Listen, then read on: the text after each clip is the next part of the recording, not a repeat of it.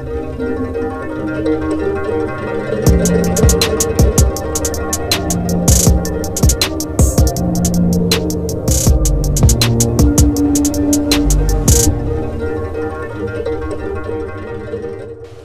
wir sind Selina, Sarah. Und Lena. In der Podcast-Reihe Zwei oder mehr beschäftigen wir uns mit dem Thema Solidarität. Gemeinsam mit GästInnen aus unterschiedlichen Bereichen versuchen wir herauszufinden, was wir für mehr Zusammenhalt und ein besseres Miteinander tun können. Jede Folge hat einen anderen Schwerpunkt. Heute geht es um mentale Gesundheit. Wir sprechen darüber mit Wanda Löw und Sarah Al-Hashimi. Schön, dass ihr da seid. Hallo. Danke für die Einladung.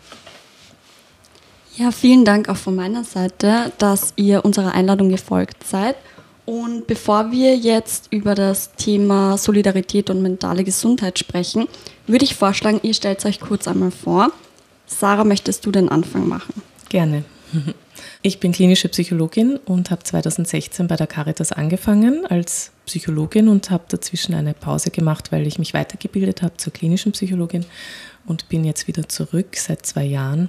Ähm, beginnend beim Missing Link wieder, also immer im Asyl- und Integrationsbereich und jetzt im Moment tätig ähm, beim mobilen Interventionsteam, wo ich jetzt vorwiegend mit ukrainischen Geflüchteten ähm, arbeite und habe einmal in der Woche auch meine eigene Praxis.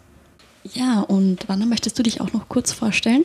Ja, sehr gerne, Dankeschön. Genau, ich bin ähm, Wanda, ich studiere Sozialwissenschaften und ähm, arbeite auch nebenbei im sozialen Bereich und ähm, beschäftige mich selbst schon seit sieben Jahren ungefähr mit äh, mentaler Gesundheit und Krankheit, einfach weil ich auch ähm, persönlich betroffen bin und auch in Freundinnenschaften eigentlich total gerne in den Austausch gehe und, und freue mich auch total jetzt im Moodfluencer-Projekt, ähm, ja, ein Projekt zu mentaler Gesundheit und Kunst zu machen und da auch für Sichtbarkeit zu sorgen.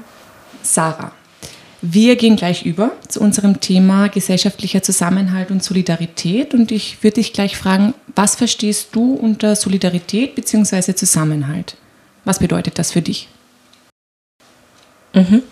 Ähm, also aus meiner psychologischen Sicht bedeutet das für mich ähm, etwas anderes, also eine Basis, die zuerst aufgebaut werden muss im Individuum, um überhaupt solidarisch äh, sein zu können oder aktiv solidarisch sein zu können. Und das beginnt bei der Selbstliebe, dem ähm, Selbstmitgefühl und auch der Selbstfürsorge.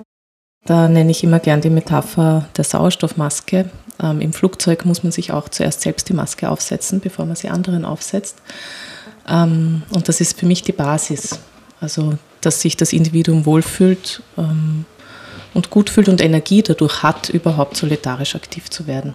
Es bedeutet für mich aber auch Gemeinschaft und das Teilen humanistischer Werte und ein ausgeglichenes Geben und Nehmen. Wenn ich jetzt aber belastet bin und ähm, Selbsthilfe brauche, fällt es mir schwerer, andere zu unterstützen oder aktiv zu werden, ins Handeln zu kommen.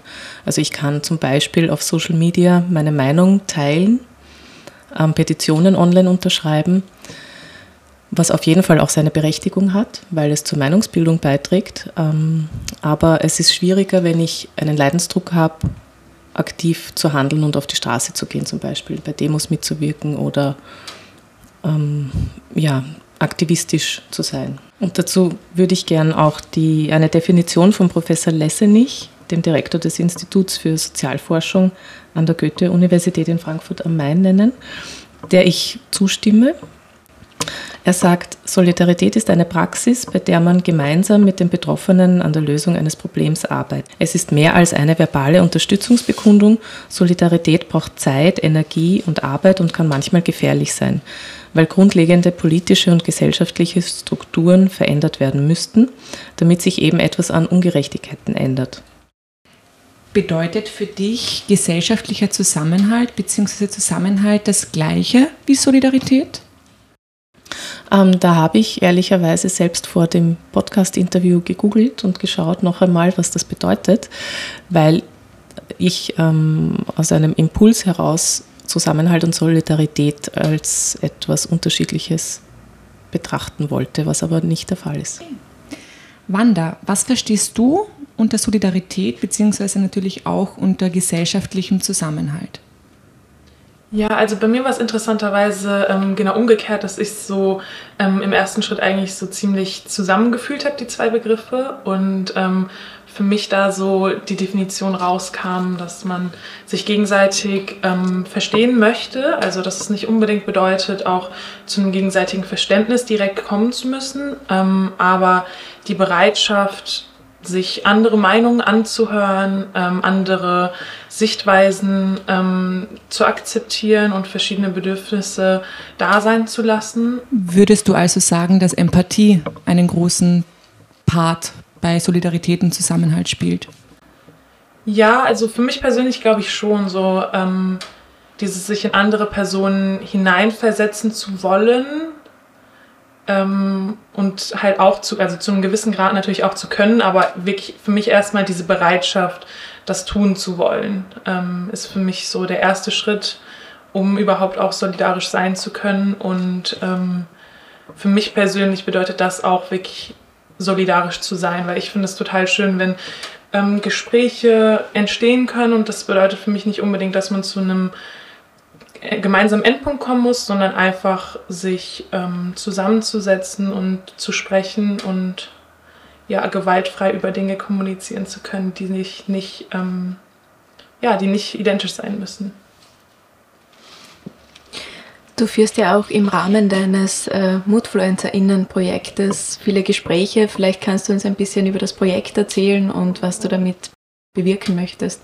Ja, voll gerne. Ähm, Genau, also ich mache gerade ein Projekt zur Sichtbarmachung von mentalen ähm, Leidenserfahrungen und für in dem Rahmen Interviews mit Menschen, die sich bei mir gemeldet haben und eben über ihre persönlichen Erfahrungen sprechen möchten.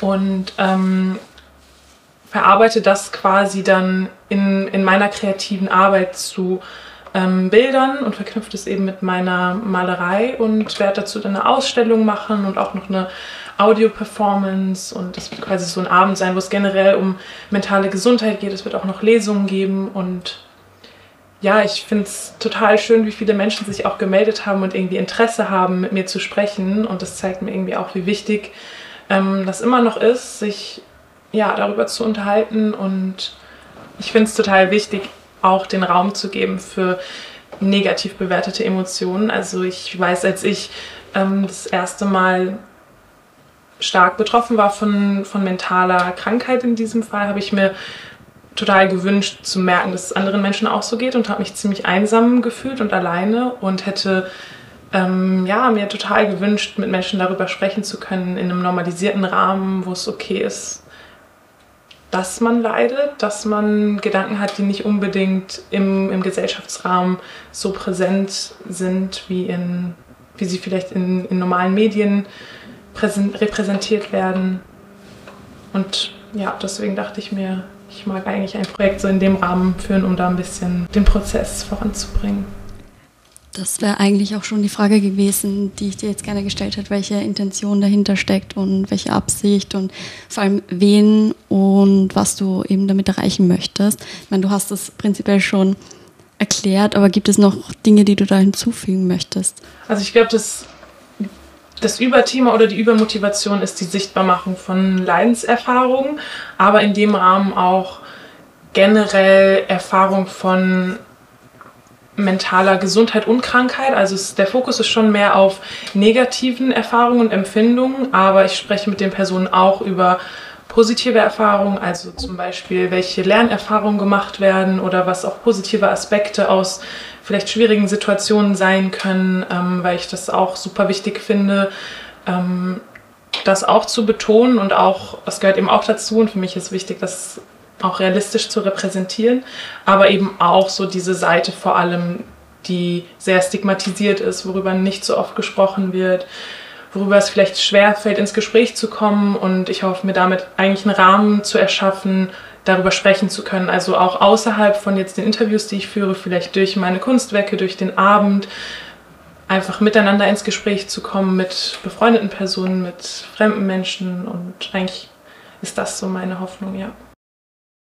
Sarah, als klinische Psychologin sind, ist dir wahrscheinlich bewusst, wie wichtig Gespräche sind. Ähm, das Sprechen über Leid mit betroffenen Personen und auch das Sprechen über mentale Erkrankungen allgemein ähm, auf einer gesellschaftlichen Ebene. Vielleicht kannst du uns dazu noch ein bisschen was sagen. Was, was, was bewirkt dieses drüber sprechen? Wir lernen ja sehr früh eben nicht darüber zu sprechen, ähm, je nach Geschlecht auch. Also Mädchen dürfen weinen, Buben nicht, zum Beispiel. Also das bessert sich natürlich jetzt, aber wir haben noch immer Generationen, die so aufgewachsen sind. Ähm, Mädchen dürfen aber andererseits nicht wütend sein, weil das ist nicht lieb und nett. Und Buben schon, weil das macht stark. Also so lernen wir schon unterschiedlich äh, negative Emotionen zu unterdrücken oder ausdrücken zu dürfen. Und ähm, durch die Schule äh, und dann das Arbeitsleben lernen wir auch über gewisse Themen nicht sprechen zu dürfen oder Emotionen nicht ausdrücken zu dürfen, eben die von der Gesellschaft als negativ bezeichnet werden. Eigentlich hat aber jede Emotion eine Berechtigung, weil Emotionen ähm, uns Informationen darüber geben, wie es uns geht und auch anderen Informationen darüber geben, wie es uns geht. Also es ist auch eine Form der Kommunikation. Und wir müssen jetzt nicht, wenn wir traurig sind, in einen, ähm, es klingt jetzt negativ, aber ich möchte es jetzt ein bisschen übertrieben sagen, in einen Heulkrampf. Ähm, es muss nicht ausarten in einen Heulkrampf, wo wir verzweifelt sind. Es kann auch sein, dass man sagt oder erkennt mal, diese Emotion habe ich, zu benennen, was das ist, nämlich Trauer, und sich zu fragen, warum habe ich die? Und dann, ähm, damit gibt man der Emotion ähm, die Berechtigung und den Raum und kann da, da, ja, darauf aufbauend handeln. Also Trauer ist zum Beispiel ähm, da, wenn eine Beziehung zu Ende geht oder konflikthaft ist, weil man Angst hat, den, den Menschen zu verlieren. Was kann ich jetzt also machen, wenn ich traurig bin? Ich kann an dieser Beziehung arbeiten. Darf aber natürlich traurig sein und weinen, aber man muss dadurch nicht verzweifeln. Und so geht es mit allen anderen Emotionen auch. Und deswegen ist es wichtig, darüber zu sprechen, wie es einem geht. Wanda, du hast früher erwähnt, dass es für dich auch ganz wichtig war und ist, ähm, andere Personen kennenzulernen, die betroffen sind und in den Austausch zu treten und das Gefühl zu bekommen, nicht alleine zu sein. Hat dir ähm, der Austausch auf Social Media geholfen? Hat es dir geholfen, dass auf Social Media mentale Gesundheit sehr präsent ist? Hast du da andere Menschen gefunden, mit denen du dich äh, zusammenschließen konntest? Oder war das für dich gar kein Aspekt?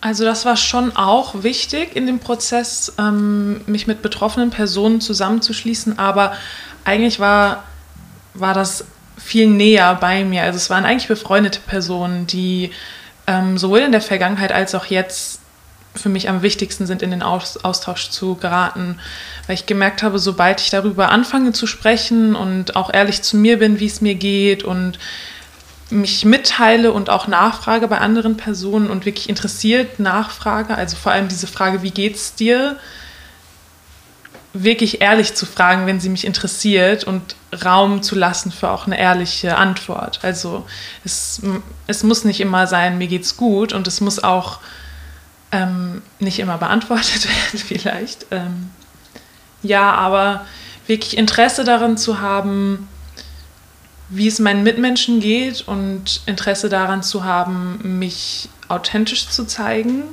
war so das, womit es angefangen hat, dann in Freundinnenschaften mich mehr auszutauschen und was mir bis heute auch sehr viel Halt gibt, sehr viel Wertschätzung und ähm, ich einfach sehr dankbar bin für diese Menschen in meinem Umfeld, die das ermöglichen. Also beidseitig auch, so diesen Austausch, ja. Sarah, vielleicht kannst du die nächste Frage beantworten und zwar genau zu so kleinen Netzwerken, die man als Individuum vielleicht aufgebaut hat, also die, das soziale Umfeld, die Freundinnen, die Familie. Wie wichtig ist das, wenn man an einer mentalen Krankheit leidet?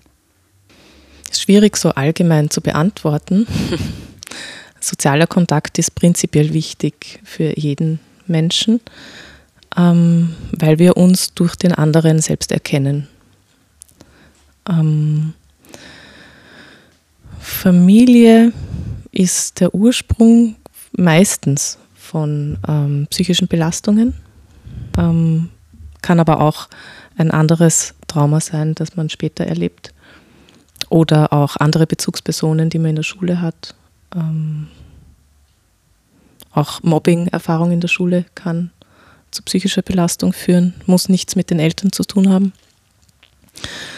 Ähm, daher ist es sehr wichtig, sowohl in der Familie ein, ein unterstützendes, wertschätzendes, liebevolles und respektvolles ähm, Miteinander zu haben, als auch unter Freundschaften.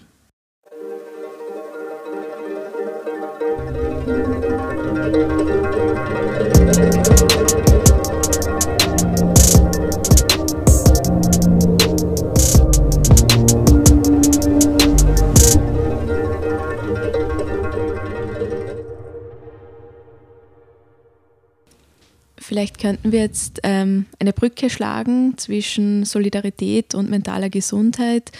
Inwiefern spielt Solidarität da eine Rolle? Ist es, reicht es aus, anderen Menschen Raum zu geben und sie zu akzeptieren, wie sie sind?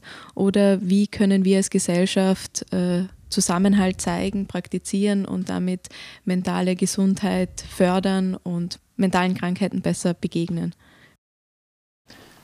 Für mich wäre der erste Schritt eine Enttabuisierung von mentaler Krankheit eigentlich. Ähm, ich bemerke das oft im Arbeitskontext oder in Beziehungen, nenne ich es jetzt mal im, im groben Thema, die eben nicht freundschaftlich oder einfach schon vertraut und intim sind, wie viel Stigmata einfach noch um das Thema mentale Krankheit herrschen und wie viel normalisierter es eben ist zu sagen, hey, ich habe Grippe oder ich habe ein gebrochenes Bein, als zu sagen, mir geht es heute nicht gut, ich kann nicht arbeiten kommen, weil ich nicht mein Bett verlassen kann oder weil ich einfach heute nicht unter Menschen gehen kann oder weil ich sehr traurig bin. Alle diese Sachen sind noch nicht normalisiert ähm, und werden sehr verharmlost oft eben mit Sätzen wie stell dich nicht so an oder einfach nicht ernst genommen zu werden mit solchen Thematiken. Und für mich wäre das auf jeden Fall so der erste Schritt, das eben auch vor allem in, in der Arbeitswelt zu normalisieren und darüber auch in einem natürlich trotzdem vielleicht distanzierten Rahmen, weil nicht jede Person möchte darüber sprechen und das ist auch vollkommen okay. Aber eben tr trotzdem zu normalisieren, dass das eben genauso wie körperliche Gesundheit einfach ein sehr wichtiges Thema ist. Also das heißt, über mentale Krankheiten zu sprechen, ist schon ein Akt der Solidarität. Finde ich schon, weil eben mentale Krankheiten nicht sichtbar sind und dafür, dass ich eben meine eigenen Bedürfnisse vielleicht artikuliere, ich auch gleichzeitig mitleiste, dass es anderen Menschen vielleicht einfacher fällt oder eben ähm, gewisse Thematiken dadurch schon normalisiert werden, dass es mehr Menschen tun. Also ähm, wenn ich anfange, auf meinem Arbeitsplatz vielleicht zu sagen, ich, ich kann heute nicht arbeiten kommen, weil mir geht es nicht gut, ich kann mein Bett nicht verlassen und es tut mir leid, aber es geht nicht, hört es vielleicht eine andere Person und denkt sich, ja, es ist okay, wenn das ein Grund dafür ist, wenn ich nicht auf die Arbeit komme. Also vielleicht bringt das eben Solidarität schon mit sich und auch Mitgefühl und gegenseitiges Verständnis, ja. Sarah, vielleicht kann ich die Frage gleich zu dir spielen. Wie, wie siehst du das? Ich stimme dem, was Wanda gesagt hat, zu. Also wenn wir selbst darüber sprechen, wie es uns geht, dass dadurch ein Raum geschaffen wird, ähm, dass andere sich auch motiviert fühlen können oder sich trauen, äh, über sich zu sprechen, dass das dann so wie ein, hoffentlich irgendwann mal wie ein Lauffeuer wird ähm, und kein, kein Tabu mehr ist oder, oder Stigma ist. Wenn man jetzt zum Beispiel das Beispiel hernimmt in der Arbeit, ist es dann ein gutes Vorbild, wenn man darüber spricht, wie es einem geht. Die Frage ist dann nur, wie reagieren Arbeitgeber darauf? Und reagieren sie im Sinne von, diese Mitarbeiterin oder Mitarbeiter können wir nicht halten und die Person verliert ihren Job, dadurch lernen andere, ich darf nicht darüber sprechen, weil sonst verliere ich meinen Job. Oder wird darauf ähm, so reagiert, dass ähm, die Person unterstützt wird, was dazu führt, dass sich andere auch trauen würden, ähm, darüber zu sprechen. Also es hat mehrere Ebenen. Es hat die individuelle Ebene, es hat die äh, arbeits- oder berufliche Ebene mit, mit Vorgesetzten, äh, in der Schule die Lehrer, Lehrerinnen, Freunde, Freundinnen, Familie und so weiter. Also wir haben ein Vorbild, das über sich spricht, aber wie wird darauf reagiert? Ein Gedanke, den ich schon ganz lange habe und den ich auch noch nicht ganz verstehe, warum das nicht schon jetzt so ist, ist dieses Konzept von Hausarzt, Ärztin und warum gibt es keinen Haustherapeutin? Also dieser Zusammenschluss von mentaler und körperlicher Gesundheit ähm, sehe ich schon eigentlich als so essentiell, dass jede Person eben auch Zugang zu einer Therapie haben sollte. Und dadurch würde eben eigentlich auch schon die Enttabuisierung erfolgen, wenn Menschen immer den Zugang haben und es nicht vielleicht erst in einem Szenario passiert, wo Menschen sich extrem überfordert fühlen und dann vielleicht in eine therapeutische Behandlung gehen, sondern es normal ist zu sagen, hey, ich gehe heute zum Therapeuten oder ich habe gerade eine schwierige Zeit, ich ähm, möchte mit Menschen darüber sprechen, die mir vielleicht nicht so nahe stehen und ähm, ja, auch strukturell natürlich daran arbeiten zu müssen, weil, was du gesagt hast, diese Reaktion von Menschen am Arbeitsplatz ist, glaube ich, schon was, was viele Personen davon abhält, darüber zu sprechen, eben weiter mit Stigmatisierung zu kämpfen und ähm, eigentlich genau das Gegenteil von dem zu bewirken, was man sich erhofft. Wir haben jetzt ähm, auch sehr oft aus der Perspektive der Person gesprochen, die eventuell unter ähm, Problemen, psychischen Krankheiten und so weiter leiden. Ähm, und damit ist ja auch die Last auf die, auf, liegt auf der, dieser Person, ähm, eben Stichwort Enttabuisierung. Jetzt würde ich trotzdem gerne noch mal wissen, was die Gesellschaft und äh, das Ganze auch äh, also tun kann und das Ganze auf eine kollektive Ebene zu bringen, weil wir jetzt schon sehr stark auf das Individuum fokussiert sind. Da würde mich deine Meinung, Sarah, natürlich interessieren aus der Sicht einer Psychologin. Ähm, was ist jetzt dieses kollektive Helfen in dem Sinne? Ähm, solidarisch oder ein weiterer Schritt der Solidarität wäre, wenn wir eine Person beobachten, die sich öffnet und ähm, das aber nicht respektiert wird oder nicht wertgeschätzt anerkannt wird, ähm, vielleicht sogar abgewertet wird, für diese einzustehen. Ähm, Im Sinne einer Zivilcourage. Und dadurch vielleicht auch ähm, ein Projekt starten, ähm, wo sich Menschen melden können, die abgewertet wurden oder diskriminiert wurden aufgrund dessen, um solidarisch eben, um aktivistisch werden zu können, um eine Gruppierung, Gemeinschaft zu bilden, die sich dem widmet, diesem Thema und dadurch eine, ich würde mal sagen, politische Meinungsmacht hat. Also je mehr Menschen derselben Meinung sind und solidarisch sind, umso mehr bewegt sich dann auch. Sarah, vielleicht könntest du uns äh, erklären, wenn jemand Hilfe braucht, wenn jemand äh, gerne einen Therapieplatz hätte, wohin wendet man sich, welche Anlaufstellen gibt es, wie, ist, wie zugänglich ist Hilfe in dem Fall? Es gibt sehr wenige Kassenplätze. Ähm, sehr wenige psychotherapeutische Kassenplätze. Man hat sehr lange zu warten. Also es gibt lange Wartelisten, bis man einen solchen bekommt. So gesehen ist Psychotherapie eigentlich auch ein Luxus für die, die sich leisten können, wenn sie es sofort brauchen. Und wo man aber auf jeden Fall hingehen kann, akut, ist äh, zum psychosozialen Dienst in Wien, ist auch österreichweit. Ähm, dort gibt es PsychiaterInnen und TherapeutInnen und Psychologinnen, wo man auch kostenlos mit der E-Card hingehen kann für, die Erst, für den Erstkontakt. Äh, man kann sich auch bei Rat auf Draht melden, wenn man jugendlich oder jung noch, noch knapp über 20 ist. Für Studentinnen gibt es zum Beispiel äh, die psychologische Studierendenberatung der Berufsverband österreichischer Psychologinnen hat auch eine Helpline. Da weiß ich jetzt die Nummer nicht auswendig. Vielleicht kann man das in den Shownotes Das suchen ja. wir dann alles zusammen und geben es in die Shownotes. Mm, das Kriseninterventionszentrum ist auch kostenlos, wenn man eine akute Krise hat nicht weiter weiß. Wir haben jetzt darüber gesprochen, was man als betroffene Person machen kann, wenn es einem nicht gut geht, wohin kann man sich wenden, ähm, welche Anlaufstellen gibt es. Wenn es jetzt aber so ist, dass ich als nicht betroffene Person eine Person in meinem Umfeld habe, von der ich merke, sie ist betroffen, es geht ihr nicht gut, ähm, ich merke, diese Person braucht Hilfe, was kann ich als nahestehende Person in erster Linie tun, um dieser Person zu helfen? Mhm. Ähm, zur psychologischen ersten Hilfe gehören äh, Look, Listen and Link. Also Look heißt, ähm, das einmal wahrzunehmen und anzusprechen, aber sich nicht aufzudrängen. Wenn die Person sprechen will, soll sie sprechen und dann genauso aktiv zuhören, wie, wie es Wanda schon gesagt hat, dem Raum geben. Ähm, genau, das ist eben auch das Listen darin. Und Link bedeutet, wo kann die Person die Hilfe bekommen, die sie benötigt.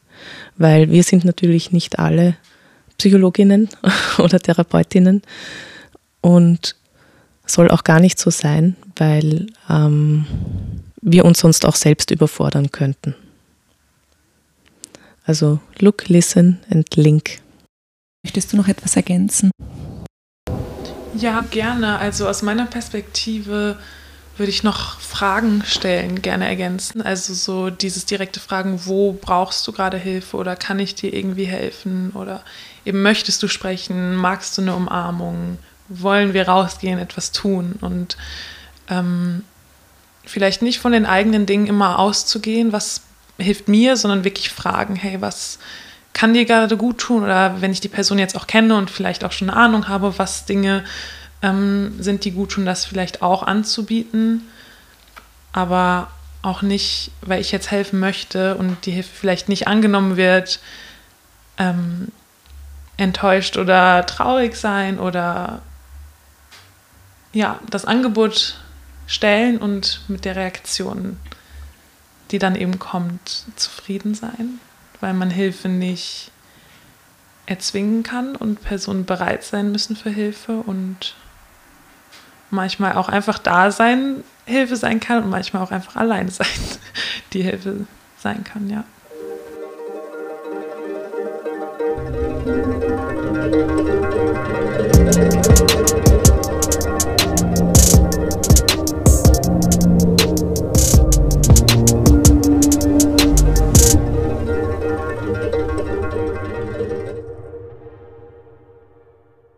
Sarah, dein Fachbereich ist Asyl und Integration. Uns würde interessieren, warum du dich für diesen Fachbereich entschieden hast und inwiefern Solidarität eine Rolle in diesem Fachbereich spielt. Mhm. Ähm, mein Vater kommt aus dem Irak, meine Mutter aus Österreich und ich bin hier geboren in Wien, ähm, aber zwischen zwei Kulturen. Und ähm, deswegen begleitet mich das mein Leben lang schon und auch die Beschäftigung und Auseinandersetzung mit mir selbst, ähm, weil ich weder das eine noch das andere genau also wirklich bin. Und wer bin ich dann eigentlich, also so Identitätsfindung. Und das hat mich schon ähm, in den Bereich gebracht mit anderen Menschen, die Migrationshintergrund haben, eine gewisse Gemeinsamkeit zu haben, also sich irgendwo zugehörig zu fühlen. Also auch die, die, die zweite Generation fühlt sich, ähm, obwohl beide Eltern zum Beispiel jetzt aus Ex-Jugoslawien sind, fühlen sich hier trotzdem weder so noch so. Weil wenn sie hier sind, sind sie die Migranten unter Anführungszeichen und wenn sie zu Hause Urlaub machen, zu Hause ist ja auch dann auch, wird ja von den Eltern dann so bezeichnet, äh, sind sie die, ja, die westlichen ähm, und diese, dieses, diese Identitätsthematik hat mich immer schon sehr beschäftigt und bin, bin dadurch dann zu, zur Caritas in den Bereich gekommen. Und auch, weil ich, also weil mein Vater selbst Flüchtling war, Ende der 70er, Anfang 80er und ähm, ich dadurch auch erfahren habe, wie wenig Ressourcen für diese für, für diese Menschen zur Verfügung gestellt werden. und ich einen Beitrag dazu leisten möchte, ähm, dass es ihnen in irgendeiner Form besser geht, also jetzt in meinem Bereich psychisch besser geht. Welche Rolle spielt Zusammenhalt oder Solidarität im Diskurs der Integration und was sind deine beruflichen Erfahrungen damit? Also vielleicht, was ist Integration überhaupt? Und genau, welche Rolle spielt Solidarität dabei und Zusammenhalt auch? Integration hat, glaube ich, verschiedene und viele Begriffe. Und ich möchte mich jetzt gar nicht auf einen festlegen. Für mich persönlich bedeutet es, ähm, sich da zu Hause zu fühlen, wo man gerade ist. Dann könnte Integration erfolgreich gewesen sein. Hast du das Gefühl, dass Zusammenhalt ein wichtiger Aspekt bei Integration ist, also gesellschaftlicher Zusammenhalt? Ja, äh, auf jeden Fall. Und ähm, in, in meinem Bereich sehe ich viele Initiativen, viele Menschen, die sich einsetzen für Menschen, die nicht in Österreich geboren wurden oder aus Österreich stammen. Ähm, und ich sehe aber auch, dass ähm, dass sehr viel Freiwilligenarbeit und NGO-Arbeit dahinter steht. Also wenig finanzielle Ressourcen zur Verfügung gestellt werden. Und ähm, dass die Menschen, die sich dann darum bemühen, diesen Menschen zu helfen, immer wieder an, an, an Grenzen, an ihre eigenen Grenzen gelangen und sich auch ausbrennen können. Und da würde ich auf jeden Fall politischen Handlungsbedarf sehen. Äh, Wanda, ich hätte eine Frage jetzt an dich. Ähm, du bist Moodfluencerin und hast ein Projekt, das sich mit äh, mentaler Gesundheit ähm, beschäftigt. Das heißt, du setzt dich mit diesem Thema aktiv auseinander. Mhm. Es ist ein Kunstprojekt. Mich würde jetzt mal interessieren, wie sieht denn da der künstlerische Prozess genau aus?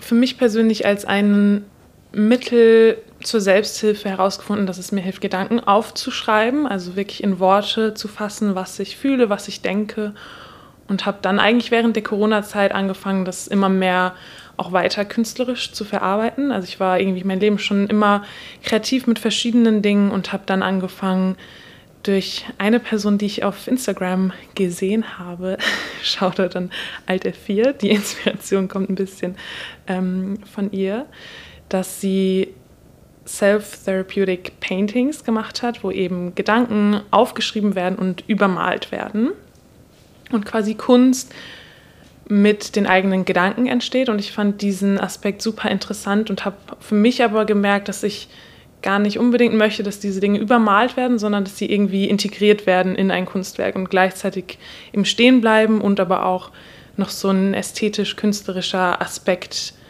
ähm, mit reinspielt, einfach weil ich persönlich das mag, dass irgendwie auch dadurch nicht ganz so schwer wird, dieses Thema. Also es geht nicht nur um, um Leid, um schwierige Gedanken, sondern eben auch um ja irgendwie Genuss, Ästhetik, ähm, Kunst. Und habe das dann irgendwie über einen längeren Zeitraum mit meinen eigenen Emotionen und Gedanken so gemacht und habe dann im Rahmen von den MoodfluencerInnen eben gemerkt, als diese, äh, dieses Projekt ausgeschrieben war, hey, ich fände es super cool, dass es nicht nur ein Mittel ist, um meine persönlichen Emotionen und Erfahrungen sichtbar zu machen, sondern eben auch die von anderen Menschen.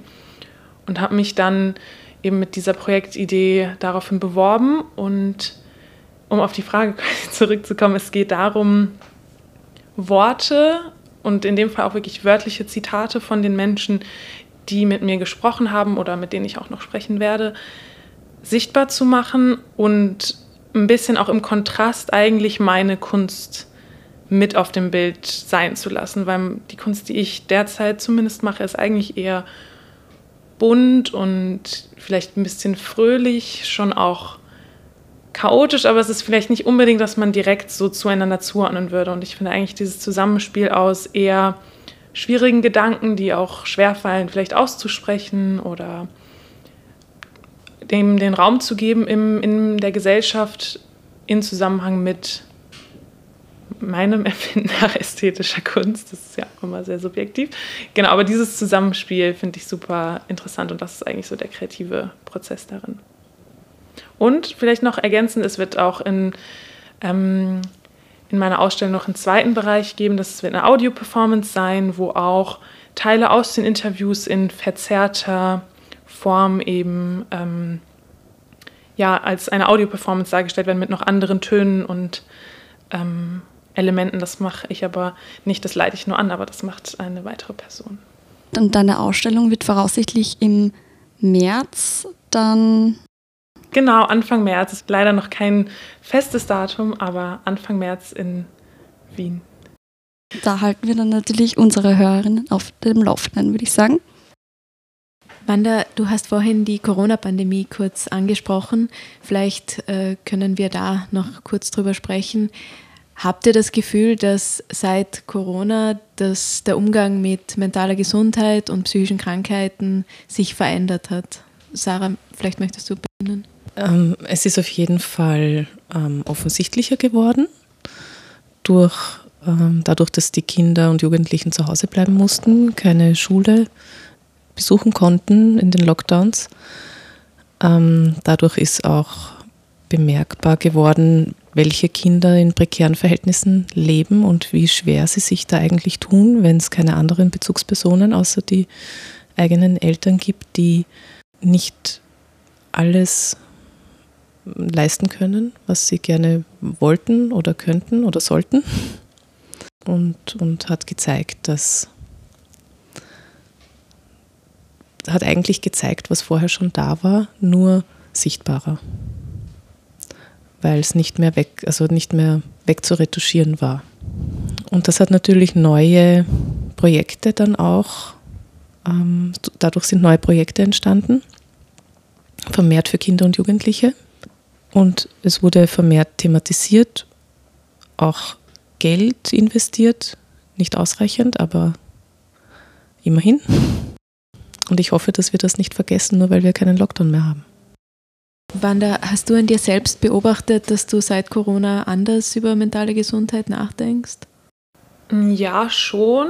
Einerseits, weil die Zeit für mich persönlich schon auch sehr herausfordernd teilweise war und ich aber auch dadurch extrem viel lernen konnte, jetzt so im Rückblick auf die letzten zwei Jahre.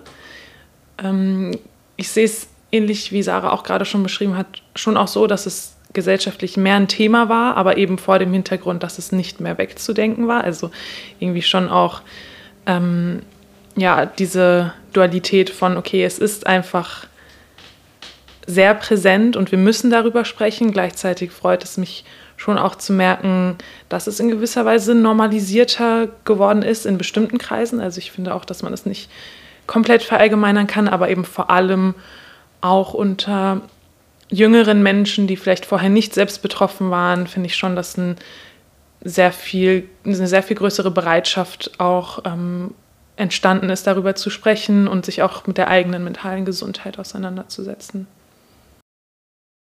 Wir möchten jetzt noch auf den Aspekt äh, unterschiedlicher Generationen eingehen. Habt ihr das Gefühl, dass es Zusammenhalt zwischen unterschiedlichen Generationen gibt? Wenn es um das Thema mentale Gesundheit geht. Sarah.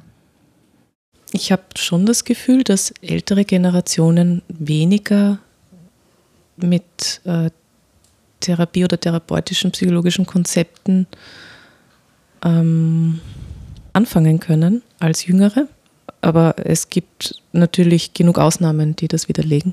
Würdest du dir wünschen, dass man sich zwischen unterschiedlichen Generationen mehr zuhört, was äh, psychische Erkrankungen betrifft, was mentale Gesundheit betrifft oder dass man auch ältere Generationen mehr dafür sensibilisiert. Ich denke auch, dass da wieder äh, ein Raum notwendig ist, von dem Wanda auch vorher schon gesprochen hat, um diese Gespräche überhaupt möglich zu machen. So, also auf beiden Seiten oder für beide Seiten. Ähm, ältere Generationen brauchen vielleicht dann auch ein bisschen länger, um etwas zu verstehen, um sich nicht angegriffen zu fühlen, um sich nicht ähm, erwischt zu fühlen oder, oder eben ertappt zu fühlen, weil sie müssen ja immer stark sein und also so, das ist jetzt nur meine persönliche Interpretation. Ähm, und die Jüngeren, weil alles auch ziemlich schnelllebiger geworden ist, brauchen auch Zeit dafür, um diese Gespräche zu führen. Die Älteren haben vielleicht ein bisschen mehr Zeit, die Jüngeren müssen sich Zeit nehmen und geduldig sein. Und, aber auch umgekehrt natürlich. müssen die Älteren zuhören. Wanda, welche Wahrnehmung hast du? Ich finde es persönlich schon schwieriger, mit deutlich älteren Menschen über mentale Problematiken zu sprechen. Manchmal geht es schon, aber ich finde mich da oft in so einer Aufklärungsrolle dann wieder, weil eben oft gar nicht so viele Informationen oder so viel Wissen über bestimmte Thematiken vorherrscht und ich es schwierig finde, Gespräche leiten zu müssen mit einer Thematik, die auch einfach persönlich belastend sein kann. Und gleichzeitig weiß ich, dass es in einem gewissen Rahmen auch notwendig ist, um ja, mehr Wissen zu fördern und auch zwischenmenschlich eben ja, in, in den Kontakt zu kommen und in den Austausch zu kommen. Aber ich frage mich auch manchmal, wo da wirklich dieser Ansatzpunkt ist. Oder vielleicht ist es auch das Zusammenspiel aus so persönlichen und ähm, ganz individuellen Erfahrungen und Situationen und Begegnungen und gleichzeitig irgendwie schon auch Aufklärung auf einer gesellschaftlichen Ebene, also so die Bereitstellung von Informationen und das ist natürlich auch schwierig, dann an ältere Menschen überhaupt ähm, ja, die Informationen zu älteren Menschen zu bekommen. Also das funktioniert nicht mehr über das Bildungssystem, wo man das irgendwie von Anfang an implementieren kann und man Wissen sofort integriert quasi. Aber ja, das ist auf jeden Fall eine Thematik, wo ich oft drüber nachdenke und auch noch keine wirkliche Lösung habe. Aber ich nehme auf jeden Fall einen großen Unterschied wahr, was Bereitschaft angeht, darüber zu sprechen und sich auch darüber auszutauschen. Zum Abschluss möchten wir euch beide bitten, kurz in die Zukunft zu schauen und ähm, vielleicht einen Wunsch zu formulieren, wie wir in Zukunft als Gesellschaft mit mentaler Gesundheit besser umgehen können. Wenn ihr einen, einen Wunsch hättet, was wäre der? Ich mag eigentlich auf den Punkt zurückkommen, den Sarah ganz am Anfang gesagt hat ähm, und den ich für mich selbst auch sehr gemerkt habe und mir wünschen würde, dass es mehr Menschen tun würden bei sich selbst zu bleiben teilweise und eigen, sich, sich gut um sich selbst zu sorgen und dann eben auch gut für andere da sein zu können. Also Nein sagen zu können, wenn man Nein meint und Ja sagen zu können, wenn man Ja meint und ja, für uns und füreinander da zu sein. Ich wünsche mir, dass wir uns alle wohlfühlen, um füreinander da sein zu können. Vielen Dank euch beiden, dass ihr euch die Zeit genommen habt. Das war der Podcast 2 oder mehr. Dieser Podcast wird unterstützt vom Caritas Media Lab. Danke. Danke. Dankeschön.